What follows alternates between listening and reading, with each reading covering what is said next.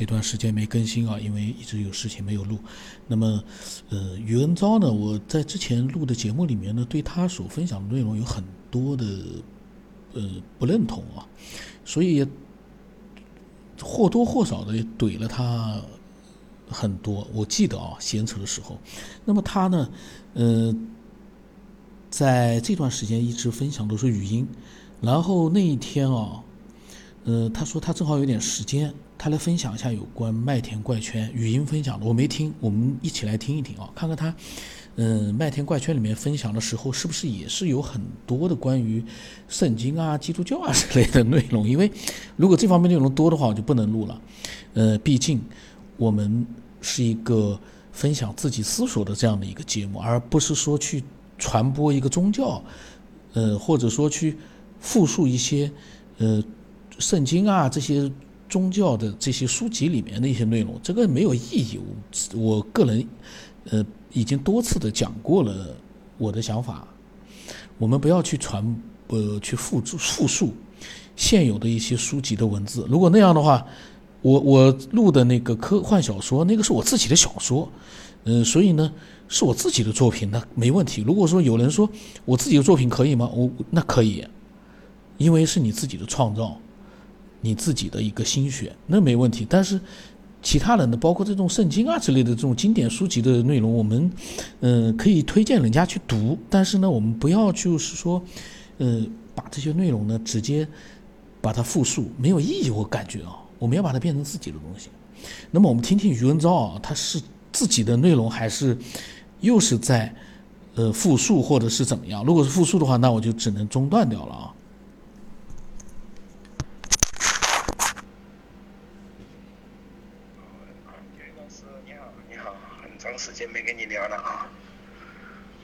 手机可能也不好，发那个语音有时候老是听不清，所以一一直以来呢也没有也没时间呢，就是这，都是晚上要加班。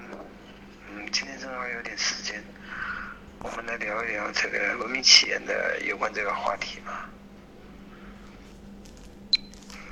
呃，关于这个麦田怪圈，我是什么时候开始去专注的呢？去就是去。了解它呢，哦，大概是在八八年前，因为八年前的时候我没有来到本集团，就是本教会过信仰生活。那个时候我是在我自己的教会，就是我以前的那个老的教会里过信仰生活。那个时候呢，我对于这个世界上的这些呃未解之谜啊，我没有什么感兴趣。因为那个时候我们教会以前的那个教会没有教导这样的有关这个，呃，世界未解之谜啊，金字塔呀，这个麦田怪圈啊，恐龙啊，有关这个没有讲，没有教这些东西，所以说，我自然而然对这些东西我也不感兴趣，我也没有去深入去研究这些东西。我自从就是八年前是二，我是在二零一二年的时候。应该是一三年的时候才真正去研究这些东西。以前我对于这些东西我都是不屑一顾的，因为我我不理解这些东西嘛，是吧？我再说呢，以前那个信仰生活过过信仰生活的时候，他们解讲解圣经啊，也没有讲解的那么详细，都是按字面去解，不真正理解这个圣经的本意，所以说呢。对这些东西我没有去没有去研究，你研究也研究不了啊，因为你不懂是吧？你一点都不懂，你怎么去研究呢？就像麦田怪圈一样，他根本就没办法理解的东西，所以说我去了解的话，我也得不出什么结果，所以我就不想去了解。是后来的时候，我听了主任牧师，就是后来我来到了本教会之后，听了主任牧师讲讲解创世纪之后。就是有关这个灵界啊、恐龙啊、金字塔这些，就是有关人类的起源呐，这些讲的非常非常的详细。就是我们主的牧师就是以创世纪第一章第一节，起初神创造天地，就是这六个字。我们主的牧师是讲了二十一讲，平均一讲是一个小时，就是起初神创造天地这六个字，就用了二十一个小时来讲解，就是讲解这个太初，还有这个神的旨意，神是怎么样的，他为什么要创造人，啊，就是有关这些讲解，就是讲了二十一讲。当时我真的是很震撼的，我那个时候我就被他的他的讲解就是震动了我，震动了我的内心。因为我是一个寻求真理的人，以前在自己教会过信仰生活的时候，根本就没有接触这些东西，也没有讲解这么详细，也不懂。就以前那个教会也根本就不懂，就是说，呃，耶稣基督是神的儿子，钉死在十字架上是为我们的罪，啊，他就是这样教导的，也没有说什么。呃，灵界呀，伊甸园呐，第二层天呐，没有讲到这些，这个 UFO 啊都没有讲，也不懂这些。因为几千年下来，这个教会里一直都对这些东西都不懂，所以说有时候你像有的一些教会是吧，你讲这些东西，他们就会呃拒绝你，就会说排斥，有的有的根本就你说有的教会你说什么有外星人呢，他马上就会排斥你，他说哪有外星人？啊，亚当夏娃不是生活在地球上吗？地球上有伊甸园吗？他们也根本就不知道，伊甸园在第二层天属灵的空间，他往来第一层天是要打开属灵的那个天门，根本就不懂这些呀，所以说就没，就是这些讲讲到讲出来，他们就不理解，啊不理解是吧？现在这 UFO 啊这些东西啊，都已不是什么新闻了，已经是旧闻了，是吧？真的，关于这个 UFO 呢，我也反正也做了很多的研究，因为这些年下来嘛，就是从二零一二年之后，我就是查阅大量的资料去研究这些东西，得出了一个非常惊人的结果，就是 UFO 是百分之百是存在的，这已经是毋庸置疑的了，是吧？虽然我听你的节目呢。你也经常是，好像是觉得是模棱两可一样啊，觉得这个东西呢，你说有吧，它也可能有；你说没有嘛，它也可能没有。那因为你不知道嘛，是吧？你对这些东西你不是很了解，你没有听过祖罗姆斯讲到，所以说呢，我也理解你，理解你的想法。你不能够按照你的角度来看的话，你是不能够完。这个呢，我插一句嘴啊。到目前为止，为什么在美国很多人要求美国总统公开 UFO 的资料？那就是因为对 UFO 现在没有定论，就是说我相信它没有用，余文昭相信它也没用，因为没有任何的证据。那些模棱两可的视频，没有一个被证实是真的。呃，现在特朗普马上下台了，又开始就是说提到了公开所有的对于外星人的一些。呃，资料看看到底有没有外星人，这也说明一件事：，即便是美国的顶级的领导，他们都不知道有没有外星的文明，有没有 UFO。就算是知道有，但是有没有这样的证据，也不一定有。所以余文昭呢，这个呢，非常的武断啊，因为他表达了一个，都成了旧闻了，这哪成旧闻？到现在为止，UFO 还没有立定论呢。所以呢，我们反正听的时候呢，嗯，因为我正好听到他在讲，我觉得还是要解释一下啊。这个余文昭他的看法，我说句实话，我个人觉得啊，呃，太极端了不好。咱们再听听啊。按照你的角度来看的话，你是不能够完全去理解这些东西的，因为这些东西毕竟你没有亲眼看到，是吧？再说你真的有亲眼看到的话，有时候人就是这样的。人就是这样的，你你又会把自己看到的又用另外一个借口把它推掉，哦，你会说那可能我看花眼了吧，那我可能是产生幻觉了吧，啊，就是说让你真正你看到那个麦田怪圈，你就是真正的去研究那个麦田怪圈，你也不理解，你真的不理解，你就会用各种各样的理由去呃推测啊，觉得这个理解不了，所以说呢。有的东西就是没办法去百分之百相信它的存在，但是我跟你是不一样的，因为我对这些东西我是已经是很，也不是说百分之百了解，但是已经是非常，嗯，啊，因为毕竟我们主的牧师讲这个创世纪讲了两百四十讲，详详细细的讲解了有关这个宇宙、空间，还有这个史前文明这些东西都都有讲解出来，而且他所讲解的就是说，真的是百分之百就是合乎科学、合乎科学理论，跟科学科学家讲解的就是完全就不是一个概念。完全不是一个概念，真的。我当时候真的，我有时候听的时候都听得流眼泪啊，很受感动啊，流了很多眼泪啊。当开始听这些话的时候，流很多眼泪。我就在想，他到底是谁呀？他怎么能知道这么多呀？我就不断的去想这个问题，是吧？科学家不能理解的，我们主的牧师为什么都能够理解？后来我就去也读了很多有关主的牧师的那个书籍。了，你这个节目呢是没有太多涉及宗教啊，所以说这些东西呢，你可能也是不能够录到群里，我也能理解，因为这些毕竟都是啊关于宗教的话题嘛，哦，有的东西可能也是申请不了，但是呢，这好像就是说我跟你之间的聊天吧，你就不能录你就不要录，我觉得这些东西呢。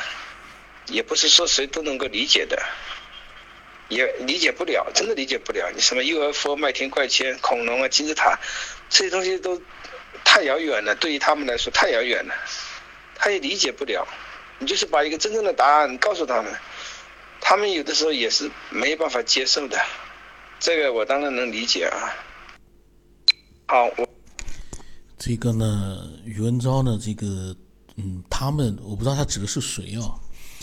他一开始，他就首先自己心理上就是断定其他人不能理解，呃，他不去考虑为什么会有这样的一个感觉，其实这是一个错觉，呃，就是正常的人，我们正常的人，你要去相信一个东西，就必须要对方拿出一些让你绝对相信、信服的这样的一些呃证据出来。你没有证据，你光说我们从自己的内心的角度去怎么样怎么样怎么样怎么样说一大堆，到最后你啥证据也没有，你只是为了让人家相信你说的每一句话。嗯，你研究了十年二十年，但是你没有任何能够让我们普通人相信的证据，就像美国人一样，为什么需要拿出证据来？因为你没有证据，大家始终在那方争吵。有的人说有，有的说没有。不管是说有的说没有的都没证据，因为说有的你那些证据大家都不认可，说没有的你也没有办法完全的拿出他没有的证据。这个时候，所以大家要求，嗯，研究 UFO 的这个美国的这个机构呢，拿出所有的资料出来，到底有没有？因为所有人还是认定啊，美国的在这方面的一也就是发现，应该是有一些我们不知道的东西，这就是一个问题。余文昭的这个问题就是：你为什么没有证据？你百分之百的就相信有？到底是你走火入魔了，还是我们呃正常的这样的一些人要求过高了？我们就应该啥证据没有？我们就应该相信你说的每一句话吗？我们就应该相信说哦，那个外星人，外星人有他啥样子？他在哪里？他从哪里来？到哪里去？他跟我们人类什么关系？他的外形是什么样子的？它的飞行器是什么样子？是什么原理的？嗯，或者说外形是怎么样？能不能看见？或者说隐形？所有的这些你啥都没有，你就说有的，这个我也觉得是有啊，因为我的小说里面有外星人，有外星文明，我相信是有的。但是关键问题是我相信了没有用，我相信呢，我绝对不会说让其他的人。也跟我一起相信，我只能用我的逻辑思维去让人家去觉得有，我没有证据，但是用我的逻辑思维的分析方式，去让人家觉得这是有的，这是我的做法。嗯，那么余文昭的做法呢，就是一开始呢就是否定，大家反正都都理解不了，但是呢他又想讲，他觉得他呃这个这认识到的是比人家认识的要深，他研究了好多年，八年。但是你这八年研究了，人家有的人研究了一辈子呢，一百年前说不定就有人在怀疑有没有外星人呢。有的人研究一辈子呢，几千年前的这个哲人就说可能宇宙怎么样怎么样，这又怎么样呢？难道我们就是因为你研究了八年，我们就应该相信你说的话吗？我们还是要看证据，还有你一个逻辑性。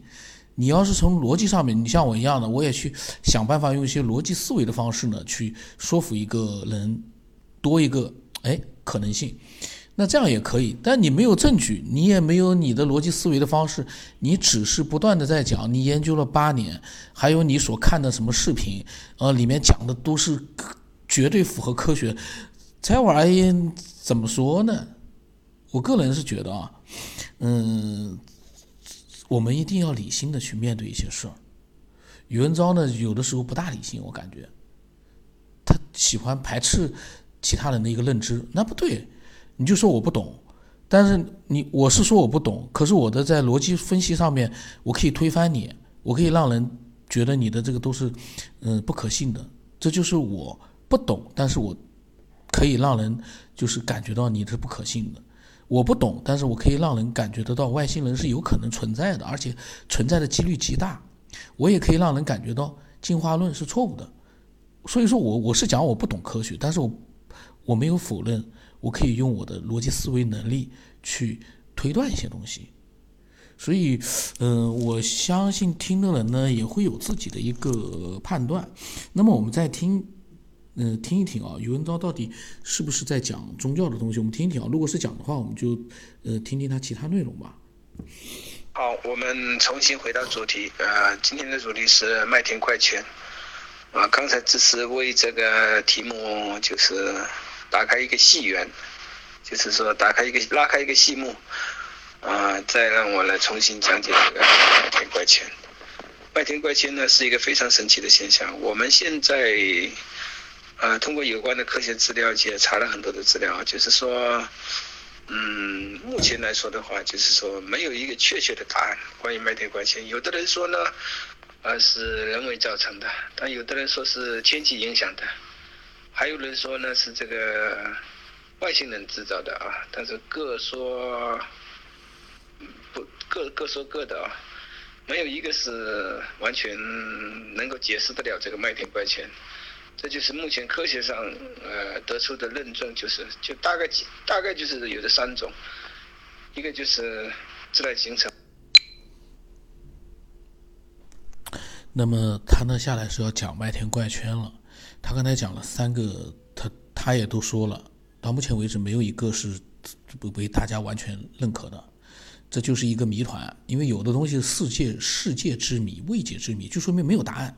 这个时候呢，呃，就看谁能够解释的更加让人觉得，呃，可信度高一点。你只能说可信度高一点，你不能说绝对相信，那个不可能。另外一个呢，我个人还是这样想的啊，科学。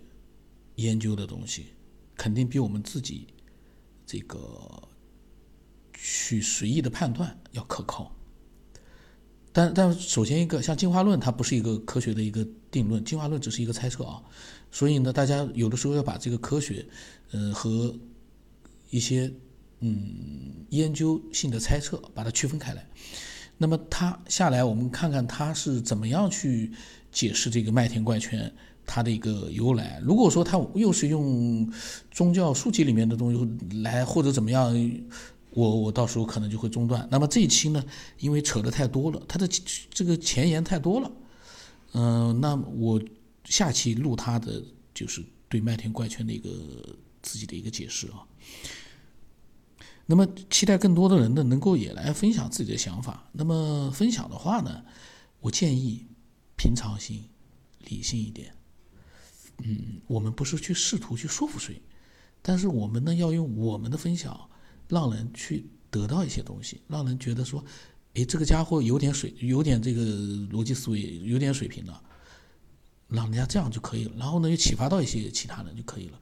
千万不要试图，嗯，去传播一些东西，很难。现在的人很难被传播，这是我的看法。